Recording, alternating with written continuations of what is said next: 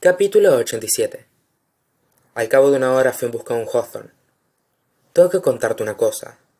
Xander estaba en su laboratorio, una habitación secreta donde construía máquinas que hacían cosas sencillas de maneras complicadas. ¿Contarme una cosa? ¿Es posible que me confundas con uno de mis hermanos? preguntó, porque a mí nadie me cuenta nada. Estaba trasteando con una especie de mecanismo de catapulta en miniatura, parte de una complicada reacción en cadena nacida del cerebro de Xander Hawthorne. Este era tu juego, dije. El viejo te lo dejó a ti. O eso parecía. Xander colocó una esfera de metal en la catapulta. Al principio. Lo miré con una ceja enarcada. ¿Qué quieres decir? Jameson tiene una concentración férrea. Grayson siempre acaba lo que empieza. Incluso Nash tal vez tome el camino más dramático, pero está preparado para ir al punto A al punto B. Xander acabó de trastear, y al fin se volvió para mirarme. En cambio, yo, yo no funciono así. Yo empiezo en el punto A y por el camino acabo en la intersección de 127 y Lila. Se encogió de hombros. Es uno de mis muchos encantos. A mi cerebro le gustan los rodeos. Yo sigo los caminos que encuentro, y el viejo lo sabía. Xander se encogió de hombros una vez más. Esperaba que esta vez fuera yo quien pusiera en marcha la maquinaria. Sí. Ahora bien, ¿dónde acabaría? Xander se apartó de su obra y observó la magnificencia de la máquina de Ruth Goldberg que había construido. El viejo sabía más de esa que de sobra que no sería el punto B. Necesitaba contarle a alguien lo que había ocurrido. Lo había escogido a él porque sentía que se lo debía, que el universo, o quizás su abuelo, se lo debían.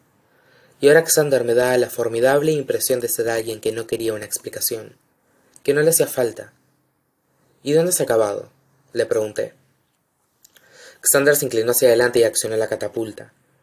La esfera de metal fue a parar en un embudo, bajó por una especie de rampas en espiral y golpeó una palanca, que hizo caer un cubo de agua, que soltó un globo. Al final la, máquina entera se separó en dos y reveló la pared que tenía detrás. Esa pared estaba repleta de imágenes. Fotografías de hombres con la piel oscura. Los rótulos de debajo de las fotos me hacían saber que todos y cada uno de ellos se apellidaban Alexander. Pensé en el juego en el que llevábamos semanas inmersos. Jeffrey Grayson, Jake Nash, me dije. ¿Era esa la desviación que el viejo esperaba que Alexander tomara? ¿Quieres que te cuente qué he descubierto? Le pregunté a Xander. Claro, dijo él, valiente. Pero antes de que se me olvide, un par de cosas. Levantó el dedo índice y el corazón. La primera, este es el número de teléfono de Tea. Me entró un pedazo de papel con un número garabateado. Se supone que tengo que llamarle y decirle que estás viva. Fruncí el ceño. Entonces, ¿por qué me das su número? Quise saber.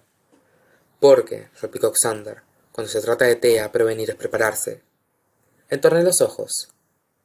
¿Cuál es la segunda cosa? Le pregunté con recelo. Xander pulsó un botón y la pared se deslizó para revelar un segundo taller. ¡Voilà! Abrí los ojos como platos al ver el contenido del taller. Recreaciones a tamaño real de los tres droides más adorables del universo de la Guerra de las Galaxias. Xander Río. Para Max.